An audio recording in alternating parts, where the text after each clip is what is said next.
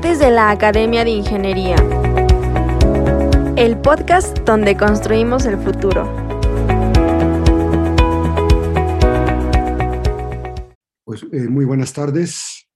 Bienvenidos a esta sesión de los martes de la Academia de Ingeniería. El día de hoy la conferencia está a cargo de la Comisión de Especialidad de Ingeniería Municipal y Urbanística y será presentada por el maestro en Ciencias Luis Javier Castro Castro, cuya semblanza le lee brevemente. Él es ingeniero civil por la Facultad de Ingeniería de la Universidad Nacional Autónoma de México y es maestro en Ciencias, y eh, maestro en, ciencias eh, en Sistemas Urbanos y Políticas de Planeación por la Universidad Northwestern en Chicago, donde también realizó investigación a nivel de doctorado. Ocupó posiciones de alto nivel en el sector público federal y en el sector privado en México. Fue director general de Desarrollo Urbano en Sol, subdirector general de Suelo por la Comisión Nacional de Vivienda CONAVI del Gobierno de México, coordinador de asesores del Instituto de Vivienda del Gobierno de la Ciudad de México, coordinador de estudios superiores de institutos y universidades tecnológicas de la SEP y director general adjunto de Frontera Norte en la Secretaría de Relaciones Exteriores. Ha tenido experiencia en distintos organismos internacionales, entre ellos el Banco Interamericano de Desarrollo, el Banco Mundial, el Instituto Internacional para el Análisis de Sistemas Aplicados IASA, el Departamento de Asuntos Económicos y Sociales de Naciones Unidas y la Agencia de la ONU para los, los Asentamientos Humanos, perdón, Habitat, con sede en Nairobi. Dirige su participación al desarrollo de ciudades, políticas públicas urbanas y regionales, economía urbana, modelos de migración interna e internacional, vivienda social y evaluación de proyectos. Presidió en dos ocasiones la Comisión de Ingeniería Municipal y Urbanística de nuestra Academia de Ingeniería y actualmente es alumni senior del IASA con sede en Viena y miembro emérito del Colegio de Ingenieros Civiles. Nos presentará la ponencia con título Ciudades, Bienestar y Tecnología, una visión para el futuro. Adelante, por favor, Luis Javier. Sí, eh, doctor, muchas gracias. Eh, primero agradecer la, eh, la, la, posibilidad de estar aquí presente y hablarles de, de, un tema que a mí me ha absorbido en mi tiempo libre, pero que hay mucho por hacer y, y que tiene mucho futuro en el, en, en el futuro cercano para todas las ingenierías para la arquitectura, es un, enfoque multidisciplinario. Yo voy a hablar en términos muy generales y a su vez también les agradezco mucho a todas las gentes que están eh, conectados, ya sea por YouTube o por directamente en la página de, la academia. Eh, empezaré por dar el contenido de, de esta presentación. Está, lo tengo dividido en cinco partes. La primera voy a hablar muy brevemente de calidad de vida y bienestar. Después de algunas tecnologías que se están usando ya para eh, dentro del concepto de ciudades inteligentes.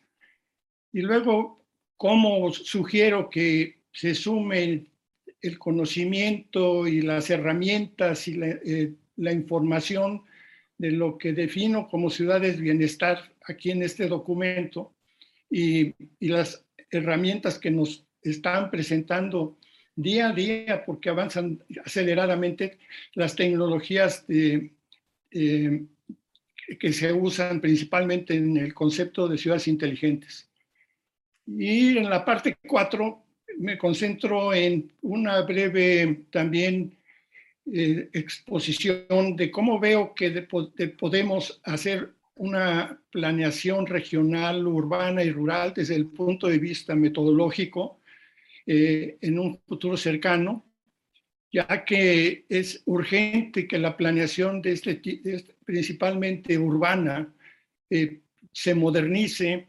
hemos usado un concepto ya por casi más de 40 años, desde la Secretaría de Asentamientos Humanos y Obras Públicas, cuando se creó y por el arquitecto Pedro Ramírez Vázquez, que eh, dio un, impulsor, eh, un pulso extraordinario a la, planeación y a todo el concepto de asentamientos humanos en aquella época. Eh, y finalmente algunas recomendaciones finales. me gustaría enfatizar el aspecto de que lo que voy a hablar es, eh, como ya brevemente mencioné, no forma parte de ninguna investigación de alguna institución es, eh, o, o, de algún proyecto, ya sea en el sector público o el sector privado o en alguna institución de, organismos internacionales, sino es lo que yo he dedicado en prácticamente unos tres, cuatro años eh, haciendo mi investigación por mi lado y desde luego es un aspecto general, falta mucho por hacer y uno de los objetivos eh, que yo he estado promoviendo a través de conferencias y este es un gran, eh, una gran oportunidad y un gran foro, es que alguien lo tome principalmente los jóvenes que están eh, empapándose día a día de las tecnologías y sus aplicaciones eh, en todos los campos. Empezaré por eh, tratar de mostrar la diferencia entre calidad de vida y, bienestar. Antes de eso, también quisiera enfatizar en algo que, que, se le presta muy poca atención y que, que debe de tener un alto valor en la prioridad urbana. Y, eso, y lo que me quiero referir es que tenemos otro tipo de pobreza que nos afecta en el país. Es la pobreza de la calidad de vida actual y la que heredarán, nuestras futuras generaciones. Es eh, cada vez nos estamos alejando más de niveles muy bajos de calidad de vida que también reflejan los eh, indicadores de bienestar, como voy a hablar más adelante. El bienestar de calidad, eh, en relación con la calidad de vida, eh, esencialmente se refiere a lo siguiente. El concepto de calidad de vida empezó a abordarse desde las décadas de los 60 y cubría temas principalmente de medio ambiente y aspectos muy generales de la vida urbana y se ha mantenido muy cercano a su, a su origen hasta, hasta la fecha. En cambio, el concepto reciente de bienestar humano es más amplio que el de calidad de vida y lo más interesante de este es que puede abordar temas o indicadores que reflejen productividad urbana, lo cual eh, es un aspecto muy relevante cuando se está analizando alguna política y el impacto en generación de empleos y, cuando también estamos hablando de, en tiempo real, no nada más en información de cada 10 años o 5 o diferentes tomas de, eh, evaluaciones de cómo estamos en calidad de vida y en bienestar. ¿Es realmente la calidad de vida igual al bienestar humano? Pues uno, si se pone a ver toda la literatura, que es extremadamente extensa, principal, perdón, principalmente en relación a la calidad de vida, eh, abordado por muchas disciplinas, eh, es un concepto que pretende abarcar los elementos necesarios para alcanzar un nivel de vida humano adecuada. Sin embargo, aún existe una falta de consenso sobre la definición y evaluación de la calidad de vida. Por otro lado, los economistas en general, quienes han tomado una delantera en el aspecto de bienestar, y en época reciente la ONU identifican al bienestar de las personas con la felicidad, lo relacionan con la felicidad de, la, de la humanidad y la satisfacción de los deseos. Establecen la posesión de bienes como también un medio principal para alcanzar la felicidad.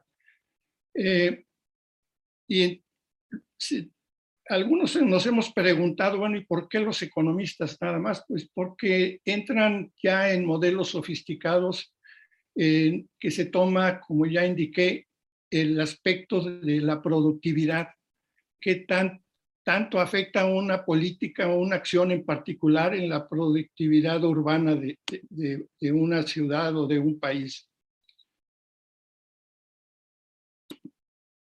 Hay varios ejemplos, no hay una sola definición, ni siquiera en, Naciones Unidas, de, de, cuáles son los indicadores importantes para estar evaluando cuál es el bienestar o darle, dándole seguimiento y evaluando cuáles son los niveles de bienestar en, en, en un lugar determinado. Aquí solamente pongo algunos eh, ejemplos. Cada uno de estos, a su vez, se pueden eh, desagregar en diferentes formas y tener un abanico de posibilidades de indicadores muy, muy extenso. Pero obviamente eh, uno de los grandes retos para este tipo de indicadores y también en los de calidad de vida es este, seleccionar aquellos que realmente nos sirven para ir dándole un seguimiento a, la evolución de nuestro bienestar, que es lo que me voy a concentrar yo en particular. Paso a hablar brevemente también sobre las tecnologías. Y aquí me eh, quisiera mencionar algo de, suma relevancia. Eh, que poco se, se manifiesta en la literatura, eh, hay sus excepciones, pero en, la, en las referencias nacionales eh, hay más a nivel de, en el, en el idioma inglés, eh, este, inglés, pero cuando un país avanza a niveles de, de urbanización, es decir, el porcentaje de la población urbana es ya alto, el Producto Interno Bruto del país proviene en, esas, en esa situación principalmente de las ciudades que componen el sistema de, ciudades y el nivel de urbanización. Por eso, la producción eh, medido puede ser de diferentes formas, pero el Producto Interno Bruto, que es un indicador eh, más común, eh, en el caso de México, anda del orden eh, la contribución de las ciudades en, el Producto Interno Bruto, ha llegado a tener el 80% de, importancia en la generación eh, e, económica de esto. De ahí la, importancia de que las ciudades, como centros de producción, difusores de innovaciones, compiten en los mercados nacionales y extranjeros. Mayor atención, por lo tanto, se le debemos de, dar a la aplicación tecnológica. Las ciudades tendrán que tomar muy en cuenta las tecnologías modernas, lo cual es un reto enorme porque día a día van avanzando y, salen cosas nuevas. Ustedes, por pura, usando nuestra imaginación, recordarán cuando empezó a salir, por ejemplo, el uso del móvil, del celular, eh, en nuestro país, a pesar de que ya había ciertos avances en, en Japón, Estados Unidos y en Europa, pero la tecnología si la comparamos con la actual, pues obviamente era, tota, era sumamente primitiva. O sea, de, la segunda eh, parte de los noventas del siglo pasado al, al actual, a la actualidad hemos dado un brinco verdaderamente importante para esos móviles que pues ahora ya hasta les, también les llamamos inteligentes, porque eh, cada vez ofrecen más aspectos. Pero bueno, ese es un solo ejemplo. La tecnología eh, avanza a manera, de una manera aceleradísima. Las ciudades tendrán que tomar muy en cuenta las tecnologías modernas de comunicación e información lo que se conoce como TICS, en el diseño de la planeación y su continuo seguimiento y evaluación en la implementación. Las nuevas tecnologías, todos lo hemos visto principalmente durante la pandemia, hacen posible el producir, intercambiar o, o vender a distancia. Afectarán directamente las decisiones de las empresas al seleccionar los lugares para ubicar sus matrices y otras instalaciones en función también de la generación de empleos. Las autoridades urbanas deben tomar muy en cuenta estas transformaciones en el diseño de políticas públicas. Y bueno, no solamente las autoridades a nivel municipal, sino también las estatales y, la, y la del gobierno federal. Deberán tomar muy en cuenta para diseñar las políticas públicas en el desarrollo económico y la generación de empleo en cada una de sus dentro de sus atribuciones. Las ciudades que asuman y practiquen a la brevedad estos nuevos conceptos de interacción tendrán ventajas comparativas ante la competitividad nacional y global en un mundo totalmente global, globalizado. La interacción de todo tipo de acciones que se toman a nivel nacional tienen una repercusión, pueden llegar a tener repercusión en otros países y viceversa. La competitividad de ciudades, por ejemplo, es sumamente relevante porque si es una ciudad que tiene una vocación eminentemente dirigida, digamos, al calzado, como puede ser León, Guanajuato, vemos que cuando eh, recordemos que cuando se, abrió el Tratado de Libre Comercio, el primero en la época de Salinas, sufrió mucho el mercado de calzado en León porque empezó a competir ya directamente y abiertamente con, con otras ciudades. En el, en el, caso de calzado, pues había ciudades en, en Italia, en, en, Brasil inclusive, y a través del tiempo y con nuevos desarrollos tecnológicos y de comunicación, pues, y, luego la tecnología a nivel de, eh, relacionados con directamente con el calzado, por seguir con ese ejemplo, pues hace que el aspecto se vuelva muy complejo, y, pero no se puede hacer a un lado. Tiene que irse tomando eso. El, el aspecto de ciudades turísticas, por ejemplo, ya en países que tienen mucha vocación eh, al turismo, ya existen formas, enfoques de tener ciudades inteligentes completamente orientadas a cómo facilitar el turismo eh, en, todo, en todos los sentidos. El uso de, perdón, el uso, el uso de tecnologías es el mejor medio para lograr altos niveles de bienestar. Suman las cualidades de las tecnologías con aquellas que tienen todos los indicadores que se seleccionen de bienestar. Permiten medir en tiempo real los indicadores de bienestar.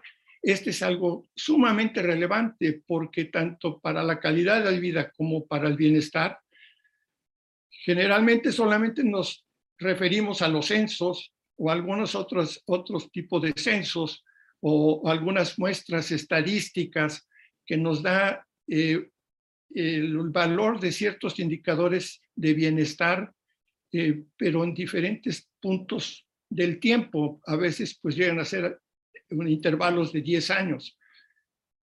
Al introducir las tecnologías en, en, en el aspecto de bienestar, bienestar permiten, como voy a hablar brevemente en un rato, medir en tiempo real todos los indicadores y eso nos va a dar un, una señal de qué también se está comportando una política pública, en este caso urbana en general, y, y, y cómo deben de ser ciertos ajustes para mejorarla en caso de que no se comporte como uno pensó que debería de ser, o, si definitivamente estamos gastando recursos que, que nos están llevando a una situación difícil y, y la política no está funcionando bien.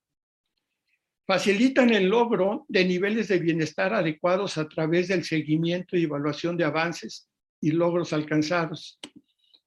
Flexibilizan la aplicación territorial. Hemos visto, por ejemplo, hablar en ciudades inteligentes del barrio de 15 minutos en zonas metropolitanas, como fue el caso hasta ahora exitoso de una parte de la, del área metropolitana de París.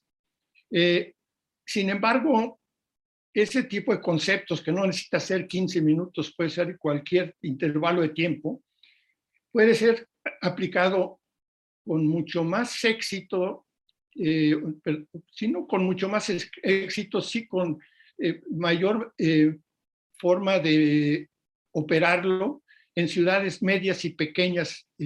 aquí no muestro las, las cifras, pero es impresionante cómo en nuestro país han crecido el número de ciudades medias, medias considerando también hay diferentes definiciones, pero si las consideramos entre 50 mil y, perdón, creo, creo que es entre 100 mil y medio millón de habitantes, eh, va creciendo enormemente debido a la migración. Por eso el, el indicador para eh, un indicador relevante cuando se tratan de políticas de distribución de la población en el territorio nacional es el indicador de migración. No, hablando migración, sino, eh, sino, no hablando de migración neta, sino de migraciones reales de origen-destino.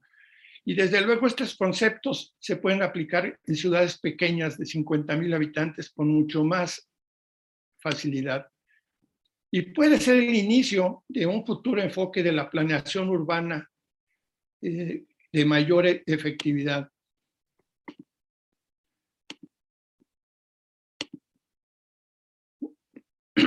Una ciudad bienestar moderna es aquella que hace uso, por lo tanto, como he mencionado, de los avances tecnológicos para generar un mejor bienestar de sus habitantes. Una buena gestión de los recursos para mantener la calidad de los servicios, el diseño y evaluación de estrategias para crear un entorno competitivo. Y el fomento a la inclusión social en los sistemas urbanos y la sustentabilidad.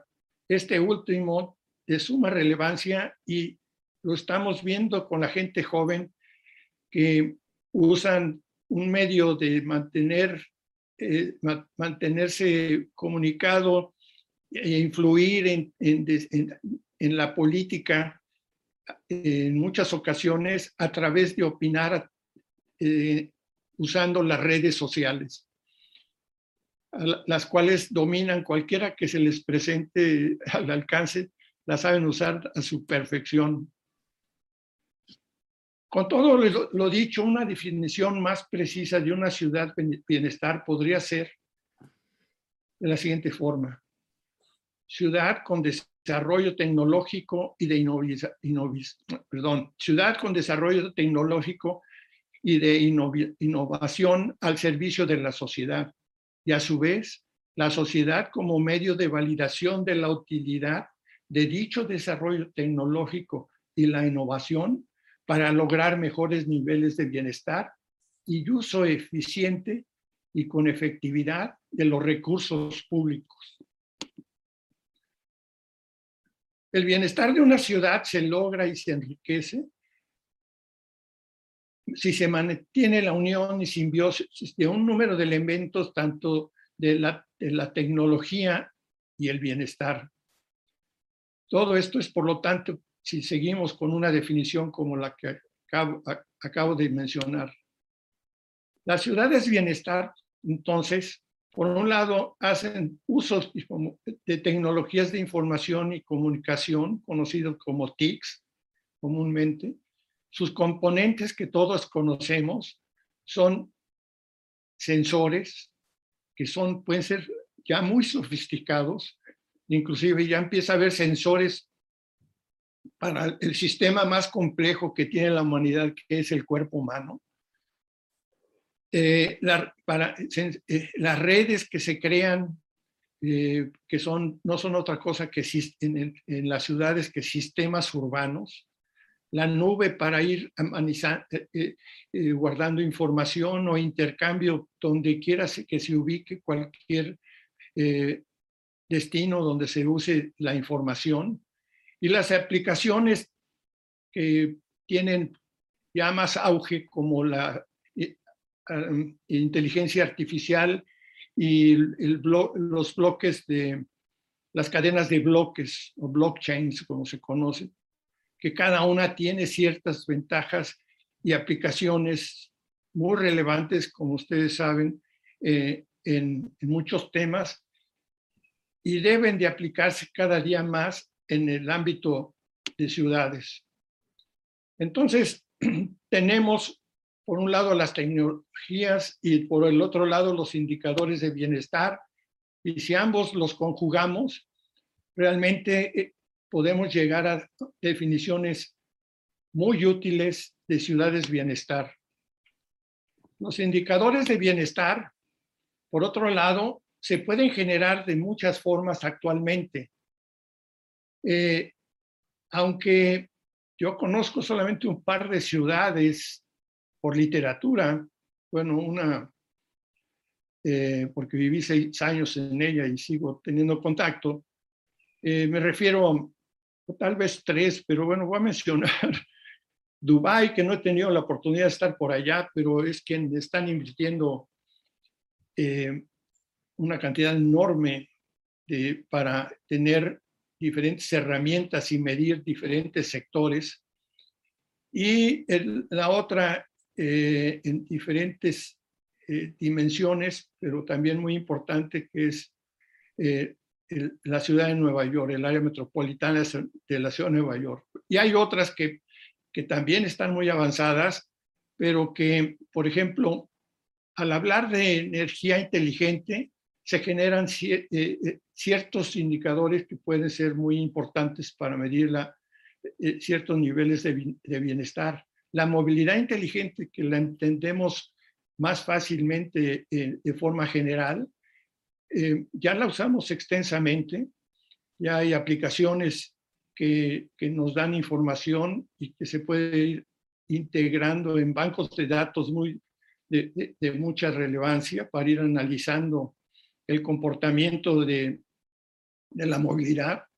Agua inteligente, que en este caso en México el, es el tema y la aplicación más avanzada es lo que eh, el Pumagua en la UNAM, eh, nuestra casa de estudios, que el Instituto de Ingeniería ha ido desarrollando ya desde tiempo y es, tiene ya una aplicación sumamente relevante que es, siento yo que debería de ser el momento de empezarla a aplicar en muchas de nuestras, eh, en muchos de nuestros municipios urbanos, en donde el agua presenta diferentes problemas y que hay mejor elemento, componente sectorial para ir evaluando diferentes indicadores de bienestar que en el sector eh, hídrico. Luego están todos los servicios públicos, que bueno, el que ha cobrado mucha relevancia debería de ser eh, nuestro país, eh, pero en otros ya la tiene, que es el de salud, en servicios públicos está también eh, la de este, seguridad, que es impresionante lo que se puede lograr en ambos casos. Luego los edificios inteligentes, que en sí hay algunos que adentro son una mini ciudad, que tiene todos los elementos que estoy mencionando aquí, y todos los elementos inteligentes. Y en una ciudad, eventualmente, cuando se tiene todas estas componentes, mínimas, y me falta desagregar, como mencioné, el servicios públicos son varios, este, la integración inteligente es necesarísima. Debe haber un control de todos ellos. Eh, si no es control, por llamarlo así, sí es algo que, que integra todo, ¿no? Y, y, sirve con muchos propósitos todavía más valiosos que hablando de cada una de estas componentes eh, sectoriales. Algo que hasta la fecha, en la revisión de, literatura que yo hago y que solamente he encontrado una fuente, es la que se refiere a, un estudio global que ha identificado y medido un amplio número de beneficios sociales y ambientales para las ciudades que adoptan te tecnologías digitales. Es un estudio de McKinsey del año 2018. aplicó a, a, a, muchísimas ciudades eh, predominaron las asiáticas, pero de cualquier forma los resultados y el análisis es muy interesante. A nivel global, el estudio concluyó con una mejora del 10 al 30% desde el momento de la introducción de la tecnología en la mayoría de los indicadores de bienestar. Por ejemplo, perdón, la reducción de la delincuencia del 40%, estos son promedios del total de todas las ciudades que se analizaron. aquí abajo encontrarán la referencia al estudio, si quieren ir un poco más en detalle, aquí no nos da tiempo. Los tiempos de traslado pueden reducirse hasta un 20% en promedio, las emisiones de efecto invernadero en un 15%, el consumo de agua en un 20% y la carga de enfermedades, o sea, la incidencia y muertes accidentales, pueden reducirse entre un 15 y 10%. Hay una gráfica, que es esta que presento aquí, de ejemplo también de cómo varió eh, al introducirse, eh, variaron varios indicadores de tipo bienestar que, se vieron mejorados cuando se introdujo diferentes tipos de herramientas o tecnología y que tenían, y en las ciudades generaba información sobre cada uno de estos indicadores y, el resumen que mencioné brevemente, el promedio, viene de una, un, análisis extenso de muchos indicadores eh, que se evaluaron. Entonces, hay que ver que estas eh, componentes inteligentes que, se, que se nacieron con el concepto de ciudades inteligentes en realidad son generadores de, indicadores de bienestar. Eh, de ahí salen todos los que el artículo este menciona, eh, si ustedes lo revisan. En suma, las cualidades de las ciudades inteligentes con las de ciudades bienestar, eh, las mediciones en tiempo real de todas las componentes de, bienestar, eh, todo esto en su conjunto, logra, eh, logran niveles de bienestar adecuados a través del seguimiento y evaluación de avances y logros alcanzados. Y lo que es también muy, muy relevante es que desde luego, en función de cómo, en dónde aplicamos la tecnología, pues tenemos una gran flexibilidad para su aplicación territorial puede ser un barrio y en el barrio definir eh, traslados de máximos de 15 minutos, o puede ser en, en, megas, en megaciudades, como toda un área metropolitana eh, del tamaño de la ciudad, de, de, la zona metropolitana de la Ciudad de México o del Valle de México. Y obviamente, entre más grande sea la unidad territorial, pues más va a ser la inversión que se requiera para para tener algo tan sofisticado como medir todos los, de manera inteligente todas las componentes que ya mencioné.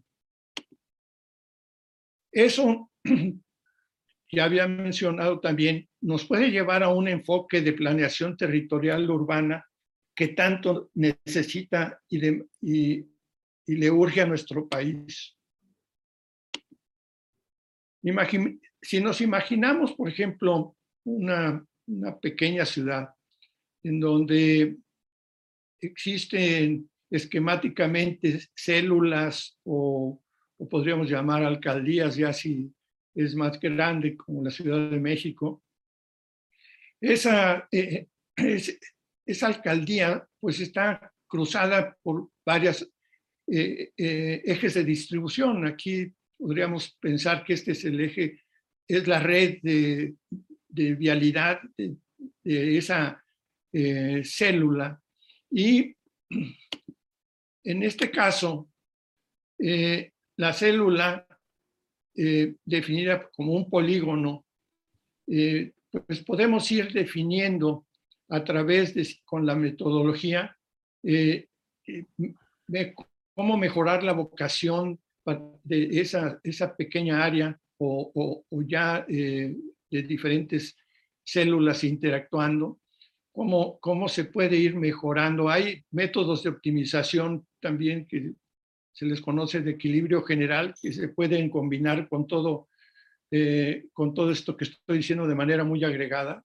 Se puede adaptar para la circulación de vehículos con destino entre células y vías peatonales y de ciclistas. O sea, no nada más dentro de las células, sino cuando ya interactúan. Y se puede hacer una gestión inteligente del agua también, por ejemplo, pero también de la distribución de energía, de y, de muchas otras eh, sistemas que entran en funcionamiento dentro de esta unidad territorial. Al final lo que se logra es una planeación integral, eh, aquí en este caso urbana. El, tamaño de, la célula y, el conjunto de células que interactúan, pues pueden ser lo que nos da el, como consecuencia eh, una, una zona, un, área urbana en, especial y además cada célula debe de contar con una extensa tecnología digital para que tenga una aplicación a nivel de todo el territorio, en este caso que he estado hablando del territorio urbano. Las interacciones entre las células urbanas definen la dinámica de las, de las ciudades. Por ejemplo, el uso de suelo y densidades de, población determinan la magnitud y, direccionamiento de la movilidad urbana, la dinámica del comportamiento de los diferentes modos de transporte y en general la demanda de energía eléctrica, de agua y de los, todos los servicios públicos. Por otro lado, y haciendo un paréntesis que no deja de ser nada más un paréntesis eh, de baja prioridad, pues lo que hemos visto con la pandemia es que eh, necesitamos ya mejor una, una planeación eh, urbana que nos permita estar evaluando, evaluando los resultados de, de la misma planeación con el tiempo. Si realmente queremos que las cosas sean diferentes y eso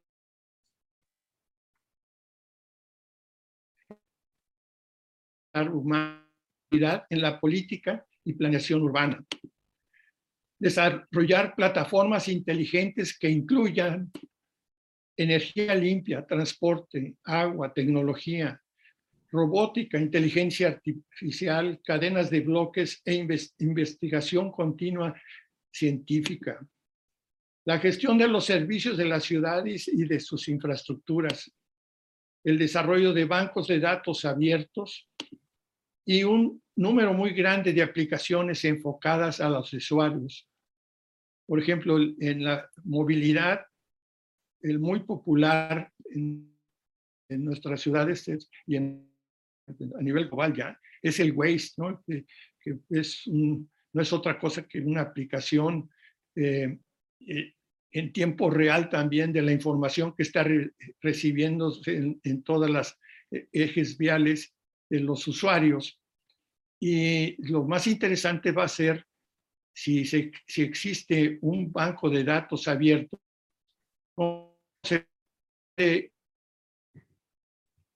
artificial para eh, tener inclusive ciertas eh, ciertos análisis que nos pueden dar mucho, mucha información de, evaluar la efectividad de políticas públicas eh, de la movilidad a nivel en, la, en las trazas urbanas. Yo en lo particular he definido, perdón, he identificado 10 beneficios potenciales al concepto de ciudad bienestar que para recordar nada más brevemente, acuérdense que son la medición de indicadores de bienestar con urbanos con diferentes conceptos de tecnologías. En una unidad territorial, el uso de este, de este concepto va a incrementar sustancialmente la plusvalía. El control de seguridad va a ser extraordinariamente efectivo, como ya se ha estado viendo en algunas eh, ciudades. Eh, eh, es un sistema complejo, pero en sí, porque no nada más es tener cámaras de video, sino otro tipo de acciones, pero es sumamente relevante el control de la seguridad.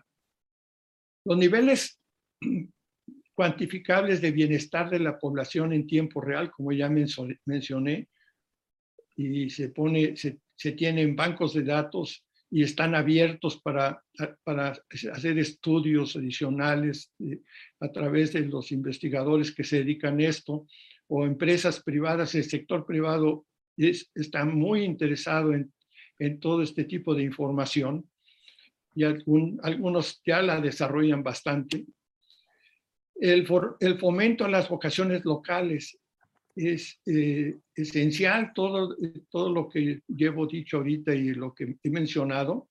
Por ejemplo, para, para una, una, una ciudad con vocación de turismo, en esto hay mucho desarrollado en España, eh, pero también en, en Francia y, algunas ciudades de, de Estados Unidos y Canadá en donde al turismo se le promueve y, tiene una efectividad altísima en función de lo que se va detectando en tiempo real eh, al interactuar con los usuarios o con los futuros turistas, por ejemplo, que quieren llegar a una ciudad, desde que se conectan a la página de internet hasta que ya llevan a cabo contrataciones para sus viajes o, o inclusive los empresarios que llevan a cabo inversiones a nivel de, de, relacionadas con turismo para ciertas ciudades, en donde se pueden vender aplicaciones para, para ver qué tan rentable es una acción en, en el aspecto de, turismo. Muchas veces el turismo está ligado al aspecto cultural en fin, eh, las vocaciones locales están sumamente relacionadas con todos estos conceptos. Cuando están, dividimos a un área urbana en, diferentes áreas, llámese multiáreas o células interconectadas, también eh, vemos la interacción de una parte con otra de la ciudad, niveles económicos, niveles eh, actividades predominantes en una célula y, faltantes en otras, eh, los ejes viales, la demanda de, electricidad, la demanda de agua, el desecho de agua, todo está interconectado cuando estamos hablando de redes. Y, hacer las células que interactúan de manera conjunta, se pueden lograr eh, resultados muy importantes. El instrumento de planeación de gran visión también, no solamente para tomar decisiones a corto plazo, sino diseñar una planeación de corto, mediano y largo plazo y las políticas que debemos de ir implementando para que esa planeación funcione. El control de uso de suelo, que siempre es caótico porque eh, en muchas ocasiones se tiene un exceso de normatividad que en lugar de que, lo es, que de veras ayude, lo perjudica porque fomenta la, la corrupción, pero a través de este tipo de combinaciones de metodología con instrumentos de bienestar, se puede llevar una buena, eh, un buen control de uso de suelo. Se podrá, porque esto es hasta el, para el futuro.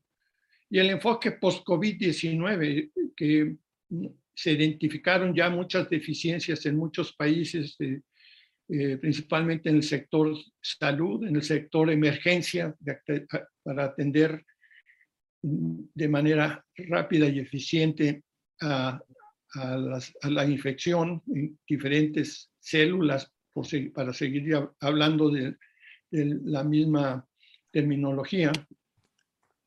Luego la infraestructura física moderna, la construcción, operación y mantenimiento de redes es importantísima. Muchas veces nada más se construye y se empieza a operar y el mantenimiento se le olvida. Se olvida. Y ya hay aplicaciones muy relevantes que, que, pueden darle seguimiento a todo, desde la construcción, la operación y mantenimiento, y bueno, diseño de redes en, en conjunto. La evolución a una ciudad, área urbana digital de muy altos niveles de bienestar.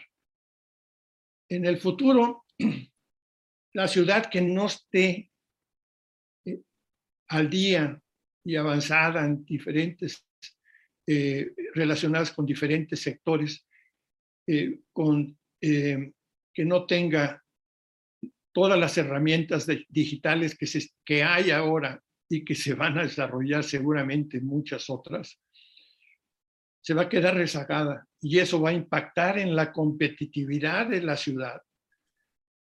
Y en lugar de que sea una ciudad eh, próspera, que avance, puede ser una ciudad en decadencia, lo, llegar a ser una ciudad en decadencia que en lugar de también de recibir gente eh, a través de migración, gente capaz eh, que, esté demandando eh, la, localidad empleo para gente de cierto nivel de preparación, en lugar de estar así, va a ser expulsora, expulsar a la gente que, que esté bien capacitada para diferentes aspectos. Y empieza a ver como sucedió en, pues, no es un ejemplo valioso para este caso, pero como sucedió en Ciudad Juárez, que por varias, políticas erróneas, en cierto momento, en lugar de ser una ciudad competitiva, llegó a ser una ciudad completamente en decadencia con mucha delincuencia local.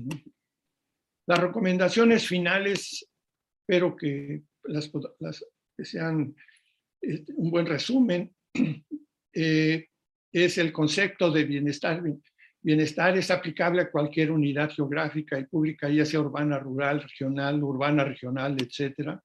Las tecnologías digitales aplicadas a ciudades o cualquier tipo de área, ya sea política o geográfica, son el medio para lograr objetivos específicos cuantificables. Es bien importante que no se olvide el aspecto de cuantificar y en tiempo real es sumamente relevante.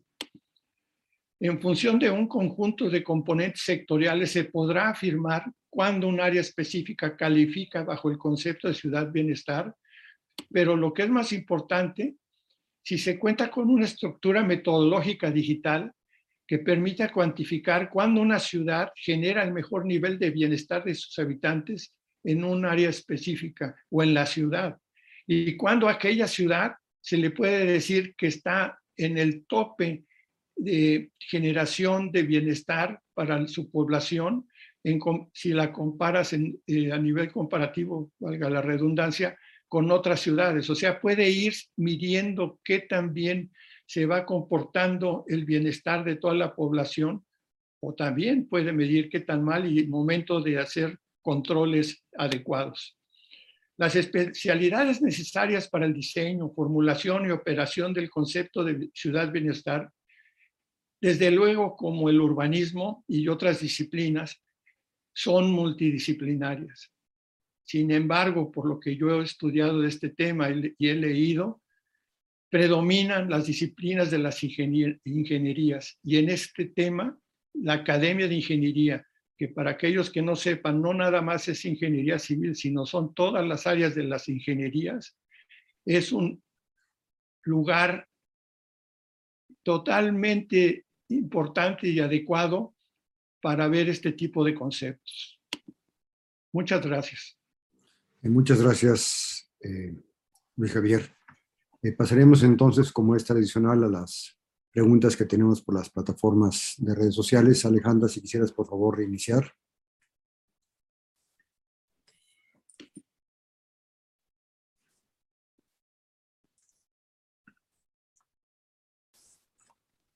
Listo, muchas gracias.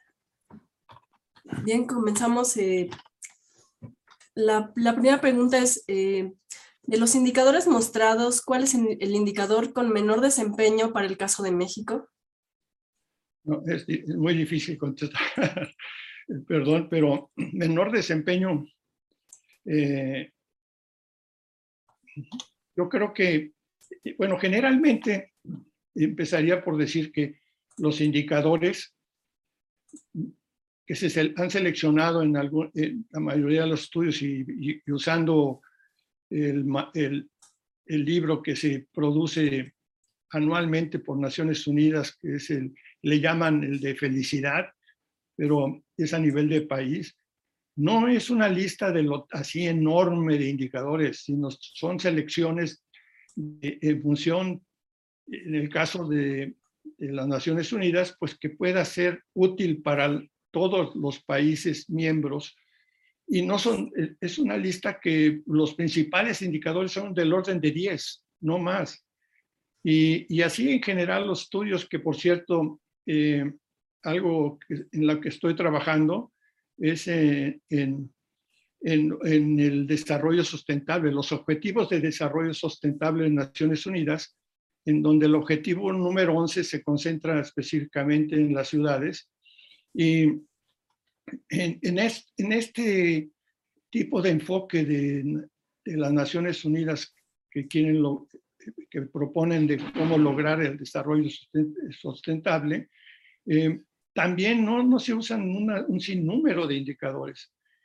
Eh, yo puedo sugerir, eh, y si nos concentramos únicamente en indicadores, en función de, qué tipo de vocación estamos hablando y de qué tipo de indicadores serían útiles, por ejemplo, y para usar el, aspecto de eh, turismo, cuál sería eh, de los más relevantes, pero el que sea menos importante, pues va a estar en función de los mismos valores que se vayan a ir dando de ciertos indicadores.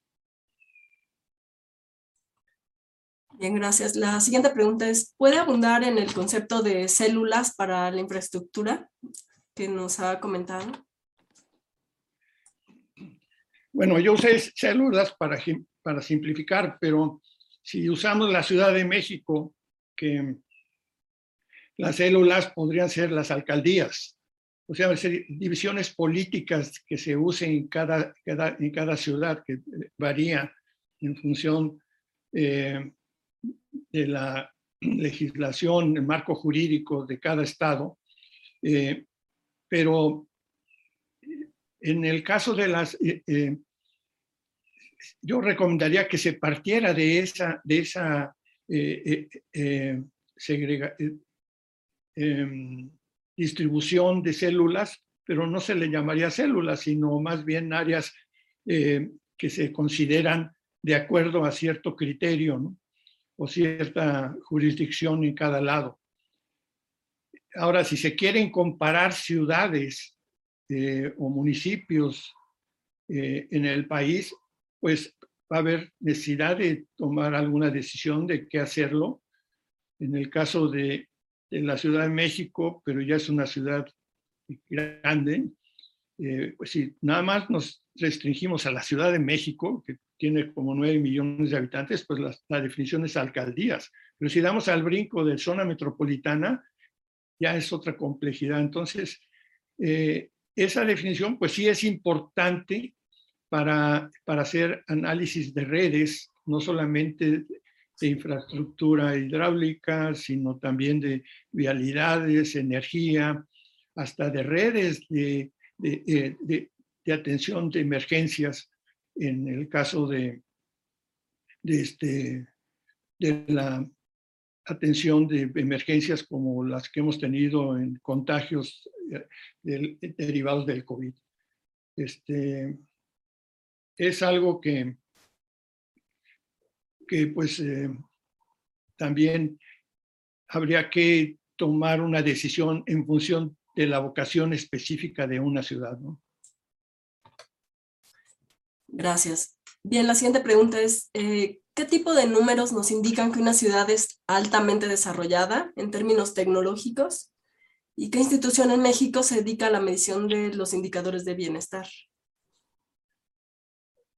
Bueno, en México hay indicadores de bienestar, desde luego, en algunas eh, fuentes del INEGI, y son las más valuables, eh, de más valor que tenemos. Eh, yo mencionaba que en algunas partes se usan muestreos, no en México, sino en otros países, eh, pero una aplicación de, diferentes metodologías y los conceptos de bienestar ah, aplicados a, una ciudad pequeña serían muy buenos pilotos o ciudad media, media mediana, según como se defina, sería un buen comienzo. Por eso a, mi plática la titulé Futuro, ¿no? O sea, eh, una visión de futuro, porque realmente nosotros tenemos, muy, tenemos pocas ciudades inteligentes, por ejemplo, que en muchos de los casos eh, están exageradamente eh, etiquetadas como ciudades inteligentes, porque les falta mucho para ser ciudades inteligentes pero aún así las tecnologías que ya se han usado en algunas de ellas, pues, pues ya son, eh, ya es un buen comienzo y, y además están desarrollando eh, capital humano que en algunos casos, en algunas partes del país es muy escaso. Y, falta también darle una relevancia a este, a este concepto pero más bien eh, no solamente en, eh, extraer o, usar tecnología importada de, de otros lados, sino también desarrollar capital humano en México eh, en, el aspecto de tecnologías. Muy bien, gracias. la siguiente pregunta es, en el estudio de McKinsey, ¿cómo se define bienestar? y si ellos eh, dan alguna jerarquía a los indicadores de bienestar. No, vuelvo, a decir, no, no, no hay jerarquía, sino es este, eh, un número, no recuerdo cuántas, en este momento cuántas eh, usaron. la definición es muy similar a la que yo ya usé. Este, y estas ciudades, pues la información te va dando qué, qué indicadores eh, altamente prioritario. Por ejemplo, si tú defines la prioridad en función de cómo afecta cierta tecnología al nivel de, ese indicador, cómo lo mejora de un, eh, de un nivel o, o, un avance del 30, 40%, pues e, ese indicador, pues obviamente que es relevante si además, por ejemplo, se relaciona con la seguridad pública o con la salud. O sea, hay para... Pero eso en función de lo que estamos viendo y la vocación de cada, de cada ciudad.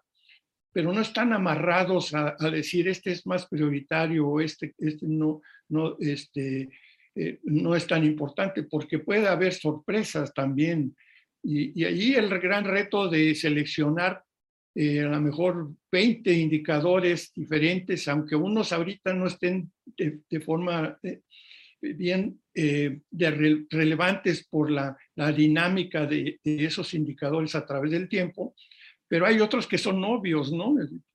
Yo puse algunos en color amarillo y creo que no lo mencioné cuando empecé esta plática de diferentes indicadores y hay indicadores que, por ejemplo, en, el medio que, que, tenemos actualmente en nuestro país, pues que sería, debe ser muy relevante los indicadores que tienen que ver con la seguridad pública, con la, con la salud, y este, y, pero eso no quiere decir que sean los únicos, ¿no? También eh, los indicadores nos van a definir qué tan rezagados estamos en algunas cosas. Obviamente todas las redes son relevantes en función de, cómo está el crecimiento demográfico en una ciudad.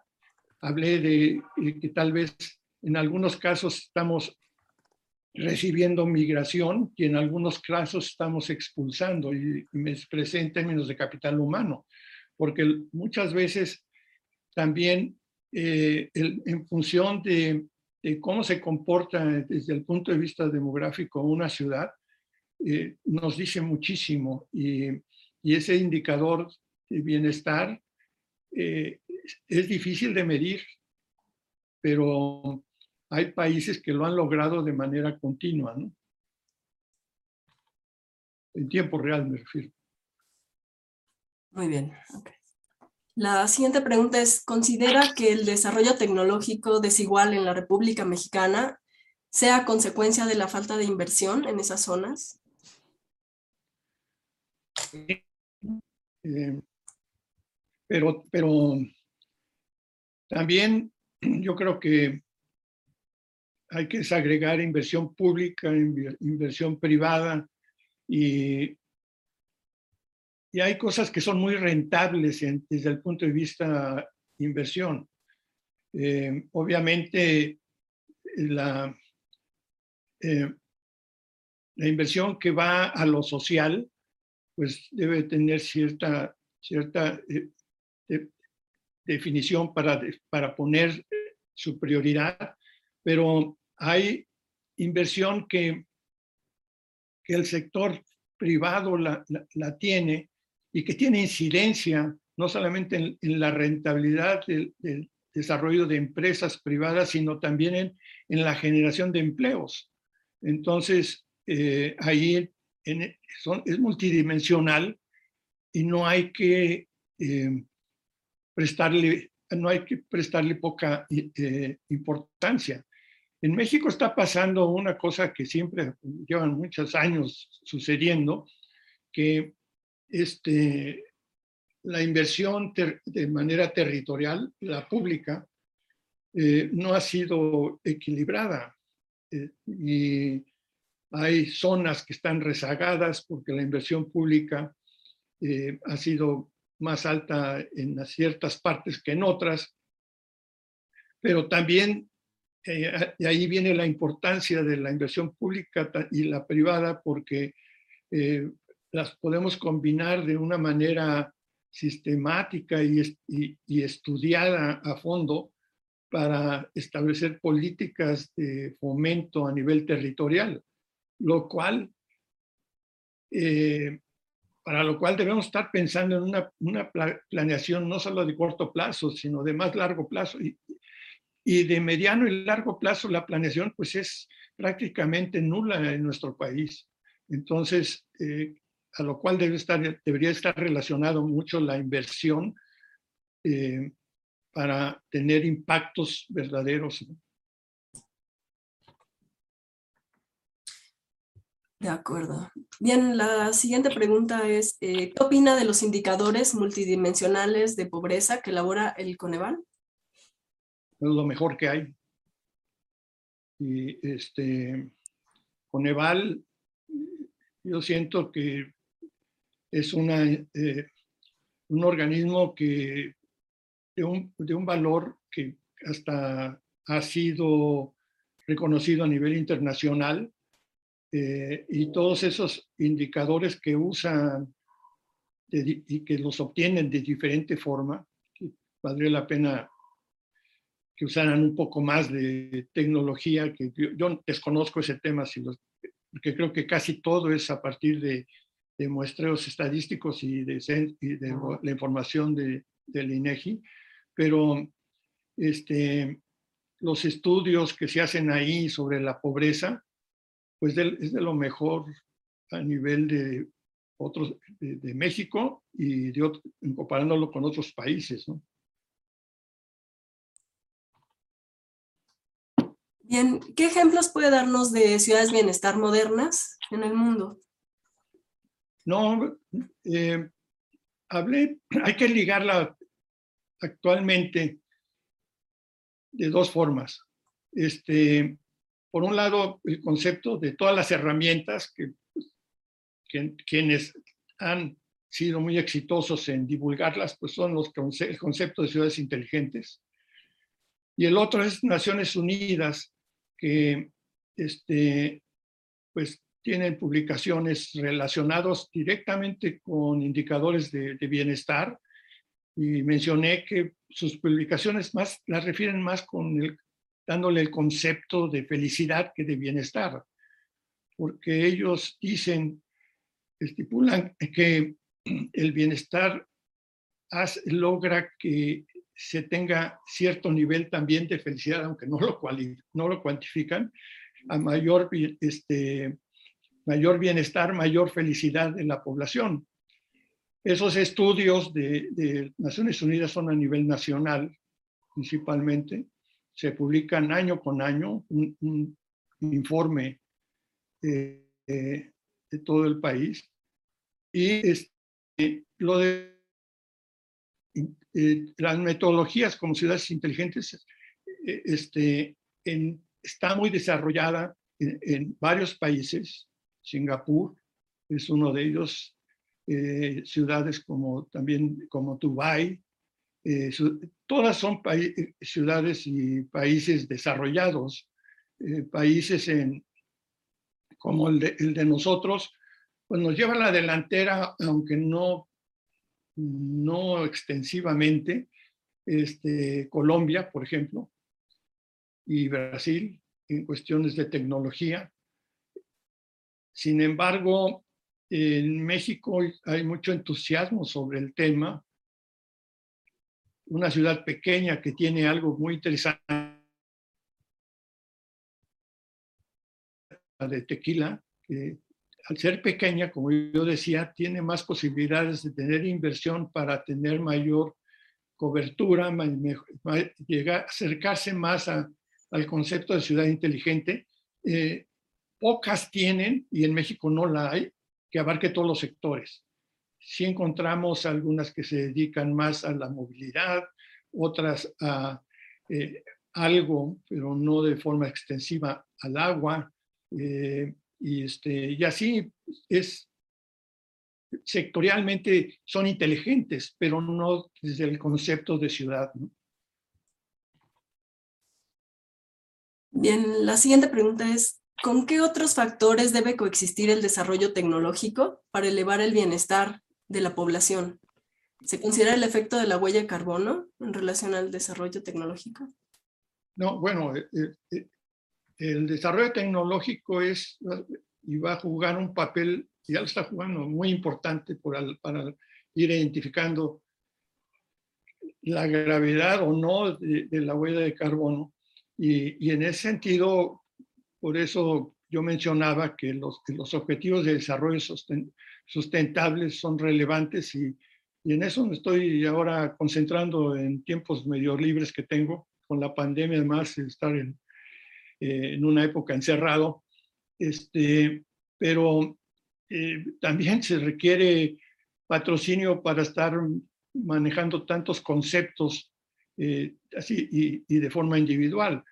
Pero sí tiene mucho, mucho futuro y no hay que olvidar, olvidar que yo traté que en esta plática tuviéramos este, eh, no se nos olvidara que es hacia el futuro, no es tanto en, la actualidad.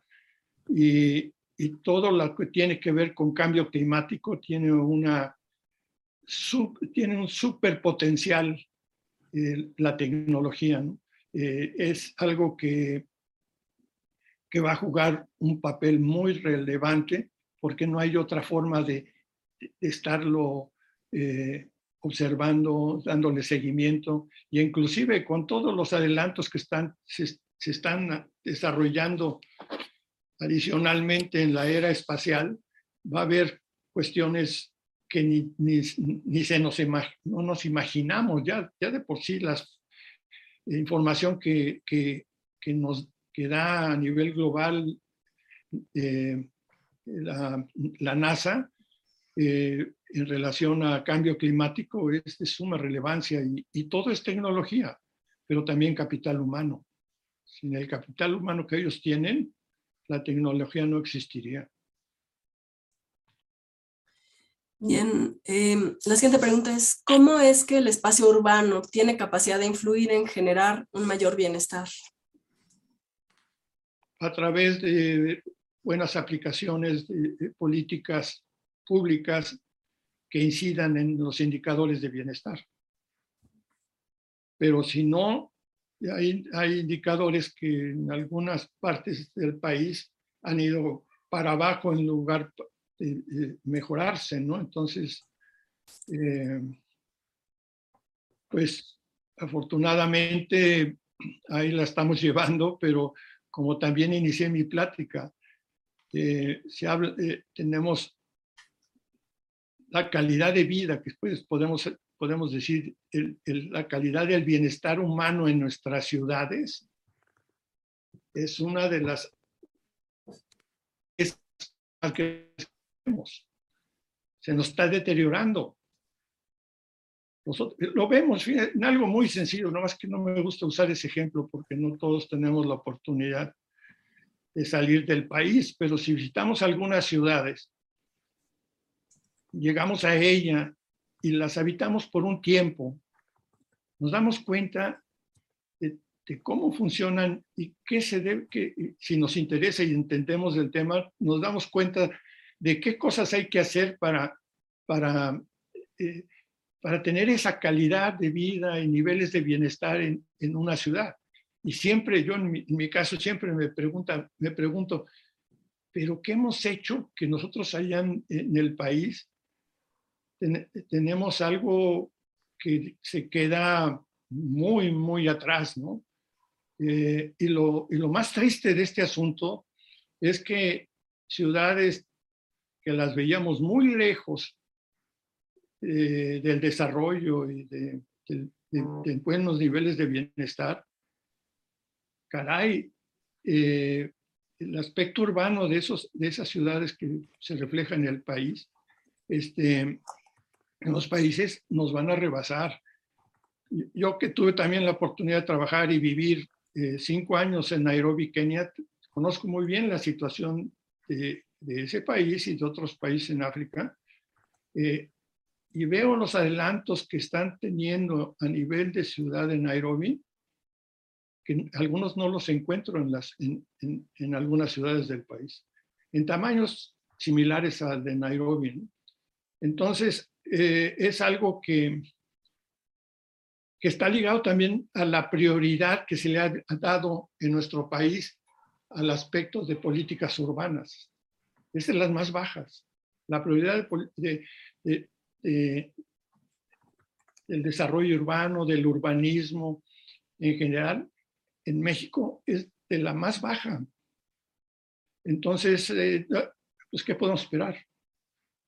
si, se le inyecta poca inversión, si eh, nuestras ciudades cada vez tienen más problemas para tener mejores eh, niveles de contribución del Producto Interno Bruto, pues, caray, eh, está impactando en el desarrollo del país, como quieran medirlo. Nos estamos quedando rezagados. Gracias. Bien, la siguiente pregunta sería, ¿cómo pueden integrarse las comunidades y poblaciones rurales a la economía global? ¿Qué papel juega el gobierno en esto? Y, si cree que pronto se dará la implementación de la red 5G en México. No, es, eh, pronto va a depender de qué, eh, quién la pueda usar, ¿no? Por ejemplo, no sé si se han enterado que no todos los eh, celulares o pseudo inteligentes celulares la van a poder usar. La gran mayoría no. Eh, este, sí, ya también ahí estamos retrasados eh, en, en cómo, cuando llega, y en otros países llegó hace ya un buen tiempo y la aplicación eh, está accesible para todo, una gran proporción de población. En las zonas rurales este, es, otro es otro enfoque, pero tiene similitud a lo que estoy hablando, eh, pero debe de ir, a pesar de que tenemos problemas muy graves en, el país, por ejemplo, las localidades pequeñas de menos, de menos de 2.500 habitantes es enorme y todas dispersas en lugares inaccesibles. Eh, hay gente que dicen, bueno, pero la población en esas ciudades es mínima. Pues sí, pero no se nos debe de olvidar, ¿no? Eh, el principal enfoque va a ser a través de la productividad en el campo. pero diferentes tipos de, de, de producción, porque también la tecnología llega al campo y a zonas muy, muy aisladas y con poco recurso de agua, eh, casi todo es temporal, este, es otra historia, ¿no? Pero, y, y de ese tipo de actividad vive la población que, que, a la que me estoy refiriendo, de localidades muy pequeñas y muy aisladas y, e incomunicadas, este, inclusive vía, terrestre. E, es, es algo sumamente... Y lo que ha sucedido es que eh, ahí viene otra vez el aspecto de, políticas de distribución. Hay casos de ciudades muy pequeñas que han prácticamente desaparecido porque emigran por la falta de oportunidades en ese tipo, de todo tipo de oportunidades. Y entonces emigran a las zonas periféricas de las grandes ciudades, que es donde se concentra la, la extrema pobreza poco a poco empieza a ver si hay una política adecuada para las zonas periféricas de extrema pobreza, ya sea de, de, de áreas metropolitanas grandes o pequeñas, eh, pues puede uno incorporar a una mejor vida, mejor bienestar a, a las zonas periféricas, que mucha población viene de, de, las zonas rurales muy, muy pobres del país. ¿no? Bien, pues muchas gracias y doctor Álvarez, damos paso a las preguntas por, por Zoom de los participantes. Bien, gracias eh, Alejandra, gracias. Eh, ¿Quién quisiera iniciar preguntando de los que están conectados por Zoom? Eh, ah, muy bien. Armando, por favor, si quieres preguntar. Sí, muchas gracias, este doctor. Antes que nada, felicidades, Luis Javier, por la excelente presentación, como siempre, bueno, pues muy a la vanguardia de, cómo debe ser la planeación y conjuntar pues los factores sociales con los tecnológicos. Y en ese sentido, comentaste algo que pues a mí me llama la atención y es el implementar toda esta infraestructura de las TICs y darle una mayor plusvalía a las ciudades. ¿Cómo hacemos para evitar estos fenómenos como la gentrificación, la expulsión de la sociedad por porque el incremento de la vivienda o de los metros cuadrados este, en células con esta infraestructura, pues haga inviable que pueda vivir parte de la población y se genere esta expulsión hacia los suburbios y que vas perdiendo esta fuerza de trabajo que se requiere y que pierden el derecho a la ciudad. ¿Cómo le hacemos para equilibrar, ¿no? Que aumente esta este plusvalía con no expulsar a la población de donde ya reside. Bueno, como, como tú sabes y muchos de nosotros sabemos, este, el costo de, de, de la tierra en las ciudades, entre más se acerca a la parte central, más alto es, ¿no? Entonces, eh, la posibilidad de que tengan vivienda hasta muy modesta, eh, un lugar en donde vivir, habitar a la gente de escasos recursos, o no solamente las de escasos recursos, hasta gente de clase media eh, baja se ha visto en la necesidad de irse a las periferias, pero causan otros problemas, que son la movilidad excesiva de largas distancias a veces, porque este, los ejes viales, o sea, las, las redes de vialidad primaria y secundaria, no son las adecuadas para satisfacer la movilidad de las periferias hacia las zonas de trabajo centrales o aquellas que están en las mismas periferias. Y todo eso se debe mucho a a, la movilidad entre ciudades también.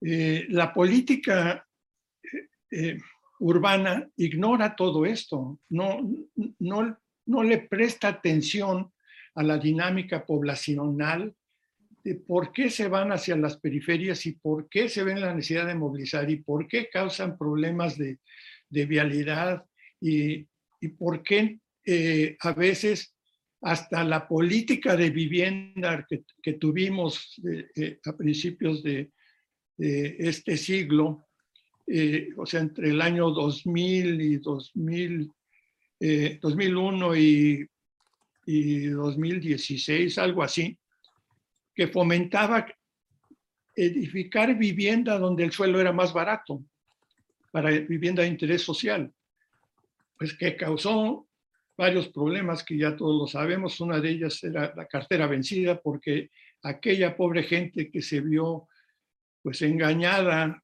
a través del Infonavit de, eh, dar créditos eh, y estimular créditos hipotecarios eh, en zonas alejadas de la mancha urbana, le, pegó directamente a, la bolsa de la gente al, al, ingreso familiar eh, de gentes de muy bajos recursos que no le permitía movilizar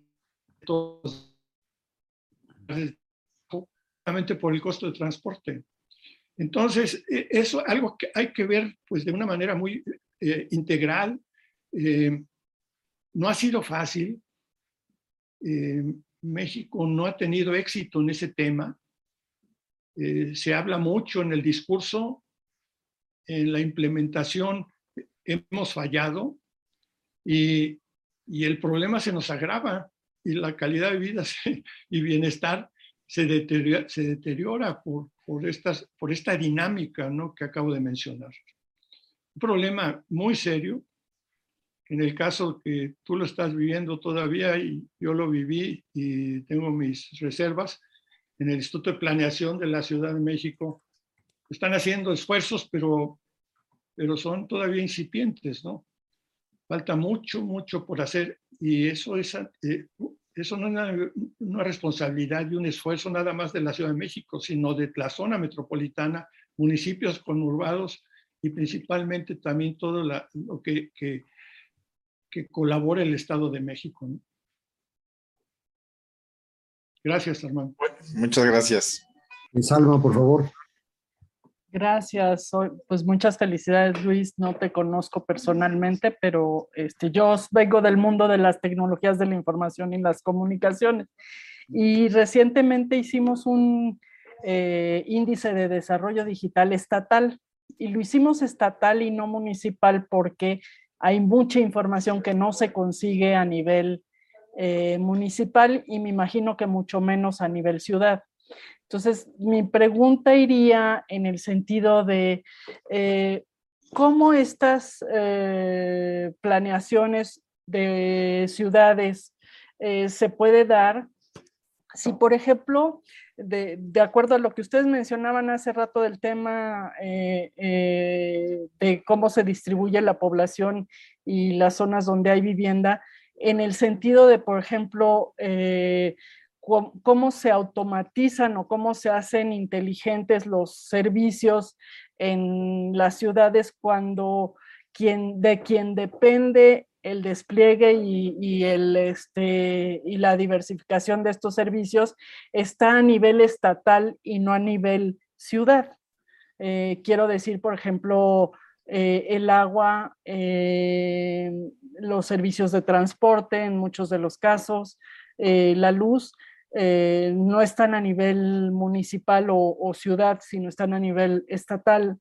¿Cómo, cómo se reacciona o cómo se soluciona este problema para poder crear estas ciudades inteligentes? Bueno, este es otro tema que eh, requiere mucho también de la jurisdicción, los aspectos legales eh, de, la, de, cada entidad federativa, eh, del cumplimiento también de la Ley General de Asentamientos Humanos a nivel federal que a nivel local, eh, a veces partiendo de la legislación, se, se, hay cosas que se ignoran, hay cosas que, que, se violan día a día.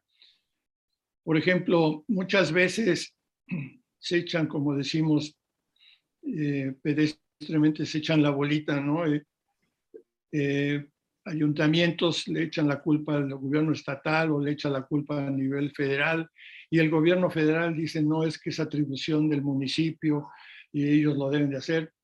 Hay que trabajar conjuntamente y también adecuar la,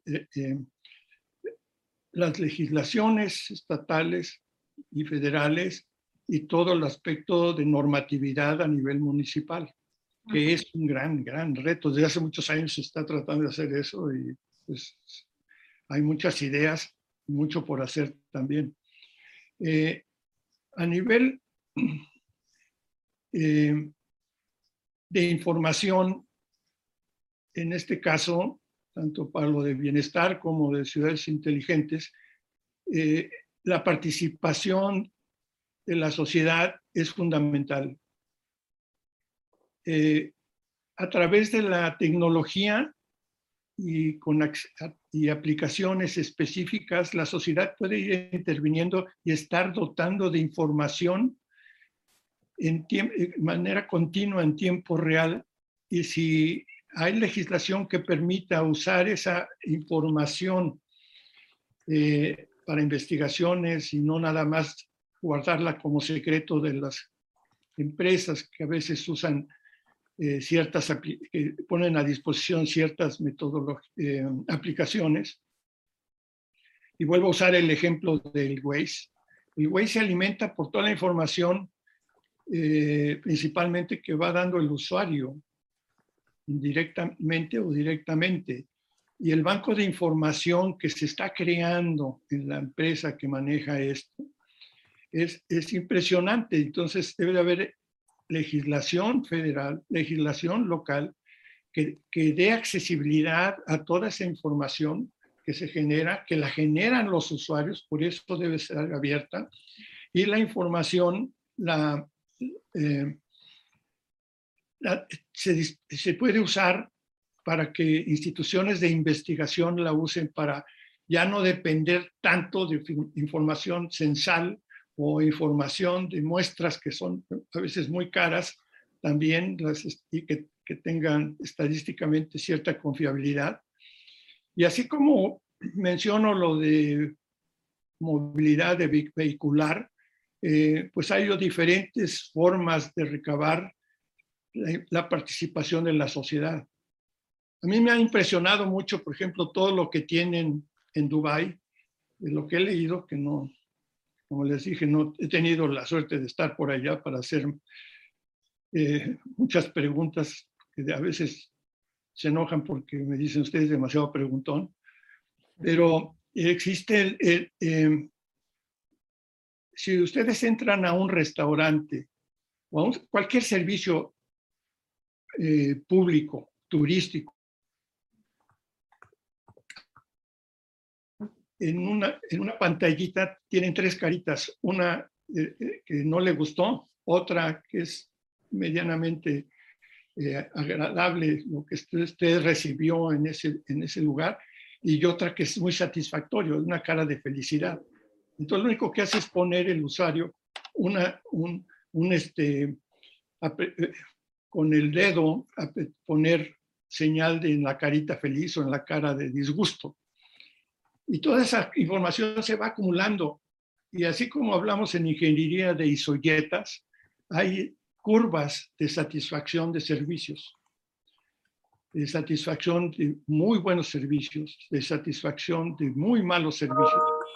Y se van y, y se puede identificar de una manera muy sencilla por donde están hechas ganas, por ejemplo, la calidad de la comida en los restaurantes, eh, a, N cosas, ¿no? En algo tan sencillo.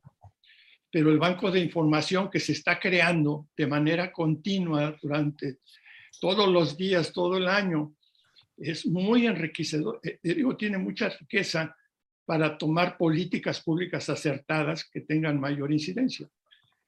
De ahí que la tecnología a través de sus sensores pues es sumamente relevante para, eh, para muchas aplicaciones.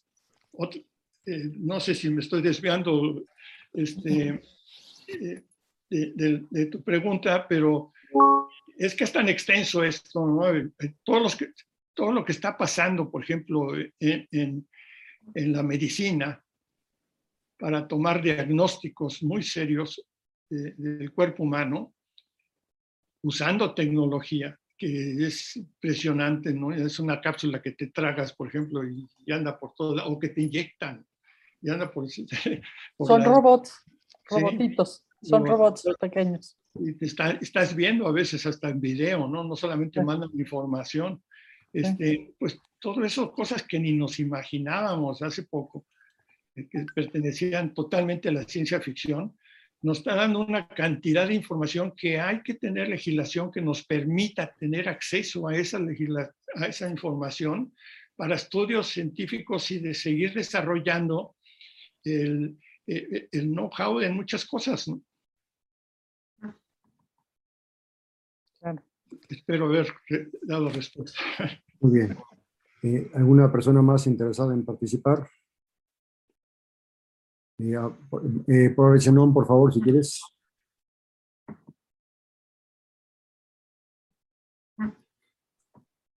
No, no, no tienes el, el micrófono conectado, Zenón. Sí, gracias. Sí, perdón. Es decir, Luis Javier, eh, cada, cada vez siempre hay algo nuevo en, esta, en, en los temas que abordas y, y, aquí hacer una síntesis ha sido algo extraordinario. Eh, a mí me gustaría preguntarte eh, aquí sobre el desarrollo regional, la planeación del desarrollo regional, rural y, rural y social y urbano, o sea, especialmente del sureste, porque realmente me gustaría conocer algún comentario de, de tu parte con esta perspectiva de un desarrollo turístico fuerte en Cancún, un desarrollo, digamos, permanente, más cultural en la zona, eh, digamos, de, la península por, por, toda la, el valor arqueológico y la cultura maya. Entonces, por favor, aunque es, es, un tema muy largo, sin embargo, puedes darnos algún indicativo en esto, porque realmente todos los temas que has tratado tienen que ver con una ciudad, especialmente con un fenómeno de concentración y dispersión urbana. Sí, este, Muchas gracias por tus palabras, Enón, y gracias a todos también por estar presentes. Eh, a mí es algo que medio lo he mencionado, que las políticas públicas pueden, pueden beneficiar o pueden perjudicar terriblemente a una unidad territorial. Eh, a mí en el caso de, del sureste, y en particular algunas acciones que están tomando en la península de Yucatán, va a ser más específico el tren Maya, yo no he visto que se haya analizado o estudiado el riesgo que se está corriendo de grandes flujos que quieran llegar en busca de empleo, porque en el resto del país hay una escasez grande de, desempleo, de situación de desempleo y de diferentes niveles socioeconómicos y diferentes capacidades, y que en algunas partes de, de, que se, que de las ciudades que supuestamente va a beneficiar el, el, tren Maya, llegue, empiece a llegar un gran número de población que con la expectativa de tener empleo y no todos van a conseguir empleo.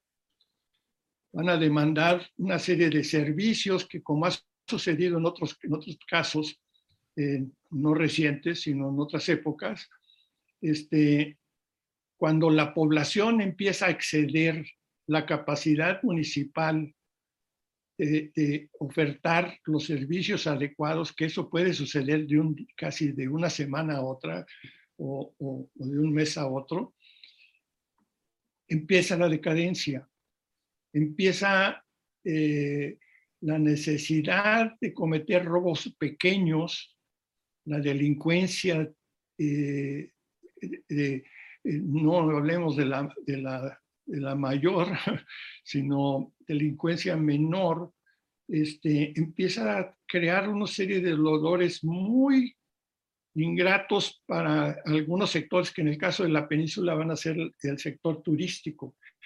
Y la calidad de vida en algunas ciudades, que tienen una excelente calidad de vida, unos muy buenos niveles de bienestar. Y, y esos flujos de migración, yo no he visto que alguien esté eh, eh, eh, haciendo estudios al respecto, ¿no? Este, hacia el futuro. En eso hay mucha experiencia china. Eh, han estado usando eh, metodologías que fueron desarrolladas en el Instituto Internacional de Análisis de Sistemas en, Viena, en, Austria.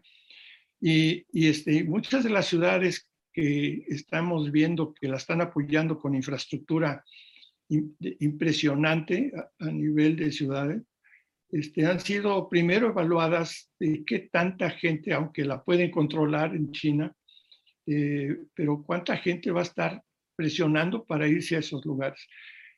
Es diferente contexto, pero eh, es interesante cómo allá, a pesar de que se controla en cierta forma los movimientos de la población de un lugar a otro, toman en cuenta eso, ven hacia el futuro.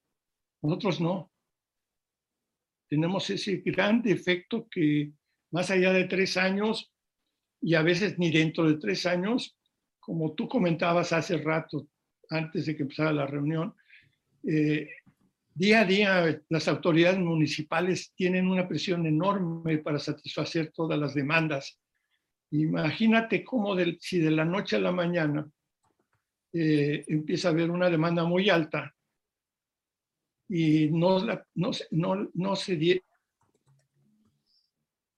no estuvieron preparados porque no hay un análisis, aunque sea superficial, superficial de qué puede suceder con, si se toma cierta política pública, tanto estatal como federal. Y, y luego, eh, el grave problema a nivel municipal, ya me voy a desviar un poquito, pero es que tú tocaste ese tema hace rato, eh, es también este, presupuesto que viene de aportación federal está en función de la información central. central.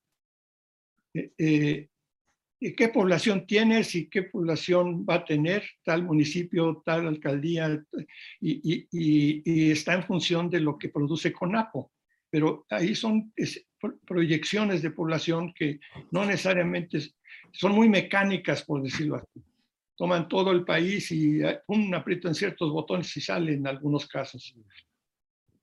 Es caso por caso lo que se debe de estudiar y, y, ver de qué manera eh, este, tenemos información en tiempo real que podamos analizar, esté accesible para el análisis y no nada más eh, a nivel municipal estar dependiendo de la información que viene eh, de los censos, de los análisis de organismos, instituciones federales, que es algo muy diferente a lo que podemos estimar a nivel local. Generalmente ustedes le preguntan a cualquier municipal que cuánta población tiene tu municipio y, y van a darte dos cifras cuando menos. Una que viene derivada de las estimaciones del Consejo de CONAPO y otra que van a decir, pero pues es que aquí nos damos cuenta cómo llega la gente y qué, cómo está creciendo. No, ya la rebasamos, pero por mucho aquella población este, que ellos estiman que vamos a tener dentro de cinco años. Ese tipo de análisis es fundamental a nivel territorial, en todo el territorio nacional, a nivel regional. No se debe de empezar por, eh, si no hay estudios bien hechos y existe información para hacerlos, de, distribución de la población. Y, este, y de ahí partir para infraestructuras y empezar a nivel regional hasta a nivel local. Bueno, Zenón, pues tenemos que platicar. Gracias, Luis Javier. Gracias, señor presidente. Muy bien, eh, Luis, por favor, si quieres presentar. Gracias, eh, muy rápido, Javier. Otro tocayo. Otro tocayo, hoy ganamos los Luis. Ahí somos tres tocayos aquí. ¿verdad? Primero te felicito porque O además de más. ser eh, tan explícito y tan, tan rico en tus contenidos, tienes una capacidad de síntesis y de integración, que es una de las cosas que, que mencionaste, que pues es, es evidente en, en una gente como tú, que has llevado una formación de sistemas durante toda tu vida. Eh, nosotros, bueno, yo pers- personalmente, como cuando estuve de presidente de la Comisión de Sistemas, eh, organizamos un, un seminario de, de ciberseguridad, al cual estuvo presente Salma por aquí, que la veo. Y eh, mi punto es que cada uno de estos elementos que tú sugieres o que se mencionan como elementos de cambio está sujeto a un riesgo fuerte.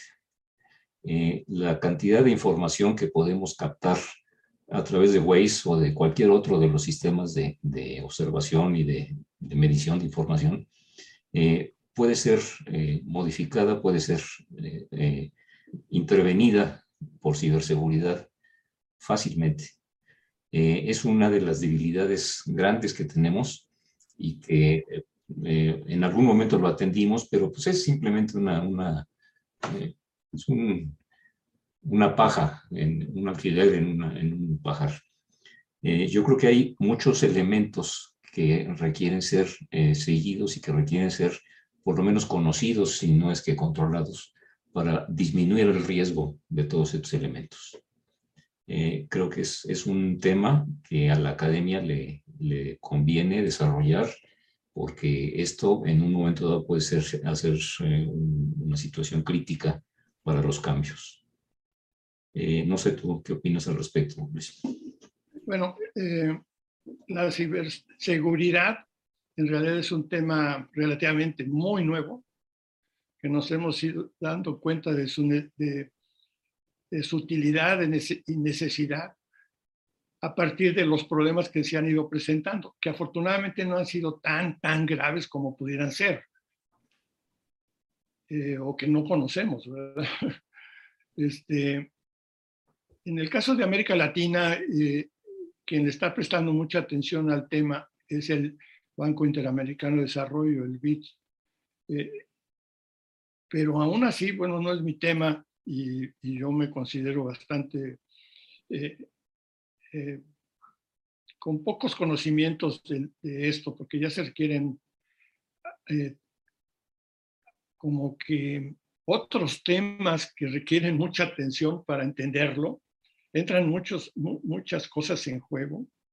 Y tienes toda la razón, este, podemos tener sistemas altamente eh, con, con, todo un complejo digital eh, muy adelantado, pero la seguridad de esos sistemas deben de estar altamente protegidos porque de lo contrario eh, pueden modificarse la información, que sería gravísimo, o, o la pueden usar para otros propósitos.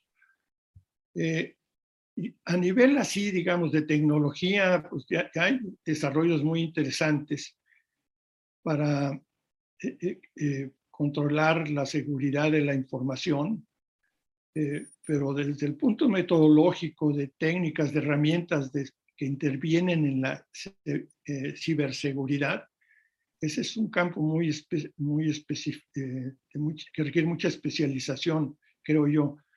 Eh, en el caso de aplicaciones muy interesantes que ya se usan en los bancos, que se, se, están usando entre algunas unidades territoriales en otros países, es la cadena de blockchains, de las cadenas de bloques que permiten intercambios y, y, está protegida la información hasta cierto punto, pero para todo hay gente especializada también para entrarle y, y ver qué hay adentro de los bloques esos, ¿no?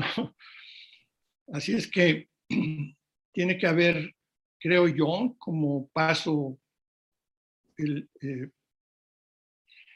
pues primordial, eh, inmediato, una legislación que sea dura en contra del, del, ciberataque en lugares donde se está aplicando de manera seria, ¿no? De otra forma, eh, pues van a entrar muchos hackers y hacer lo que quieren o quieran sacar de eh, provecho porque es un buen negocio eh, eh, violentar los sistemas de información. un tema que, que coincido contigo, pues yo creo que la academia existen las especialidades importantes como para estarle prestando atención a través de una comisión específica. Yo no sé, ¿no? ya son decisiones de palabras mayores. Este, espero haberte dado algo de luz en ese tema tan complicado. bien, gracias ambos Luises. ¿Alguna persona más interesada en participar?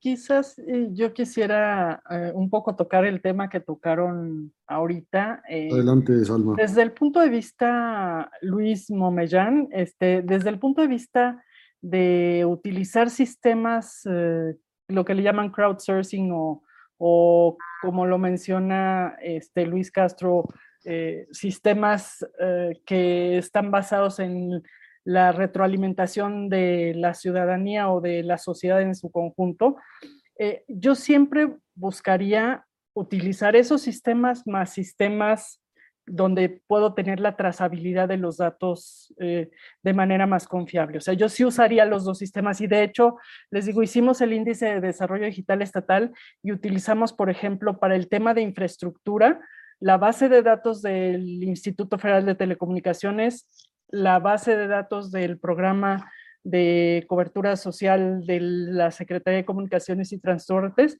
y usamos un sistema de crowdsourcing que tiene una empresa eh, eh, en el que te da la señal eh, de donde hay un celular prendido en cualquier lugar del país, ¿no? Entonces eso nos permite cruzar la información y verificar que hay certeza. ¿Por qué razón? Porque lo que mencionaba Luis Castro de que de, la eh, calidad de los servicios es muy importante y lo que nos pasa, por ejemplo, en telecomunicaciones es que la calidad del servicio en algunos casos desborda en ciertas ciudades, pero no es la misma calidad que en una ciudad urbana, ¿no? Donde se exige cierto nivel de servicio. Y por otro lado, eh, cuando mencionan el tema de ciberseguridad, sí es muy importante, y, el tema de datos, eh, ya se está construyendo en México eh, eh, mucha legislación al respecto, sobre todo para la privacidad de los datos. El INAI es la entidad que hace todo el manejo de la privacidad y la protección de datos personales, pero a la vez tenemos que insistir en, datos abiertos, como lo mencionabas Luis Castro, necesitamos insistir fuertemente en datos abiertos y además que estén disponibles y trazables para que si los violentan, nosotros podamos reconstruir y poder volver a utilizar esa información. Entonces, pues hay mucho que hacer en México, definitivamente en ese sentido. Muy bien, gracias, Salma. ¿Alguna otra intervención? Eh, no veo más manos levantadas. Entonces, bueno, pues eh, Luis Javier, muchas gracias por la conferencia. Creo que fue una conferencia muy productiva.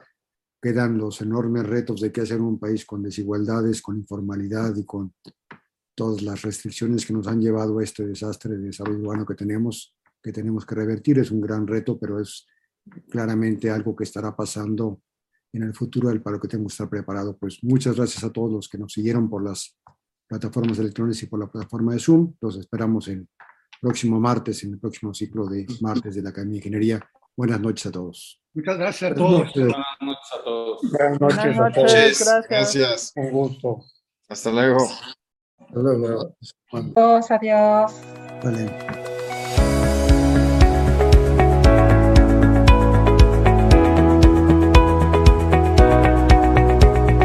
Puedes encontrar los martes de la Academia de Ingeniería, en YouTube, Facebook, en nuestra página ai.org.mx y en Spotify.